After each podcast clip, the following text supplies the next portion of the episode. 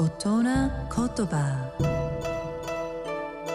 日本の歴史と風土が作り上げた美しい言葉の世界。その一言に豊かな情緒を感じその一言で自然や人の世を表現。創造と破壊を繰り返してきた言葉たちから毎週一つピックアップ。その独特な表現を味わう大人言葉。今週の大人言葉は菊の花開く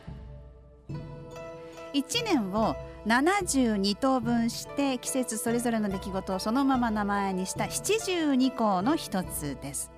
来月10月13日がこの菊の花開くにあたる日で、まあ、菊の花が鮮やかに咲き始めて秋の深まりを一段と感じる頃ということになります。でそんな時期に青空が晴れ渡ることを菊日和っていう風に言ったり菊晴れなんていう風にも言ったりするんですね。ただただ今日はねまだまだ残暑でとにかく暑い日を過ごしていますがこれから菊の花開く季節に向かって過ごしやすい日になっていくのを楽しみにしてましょうね。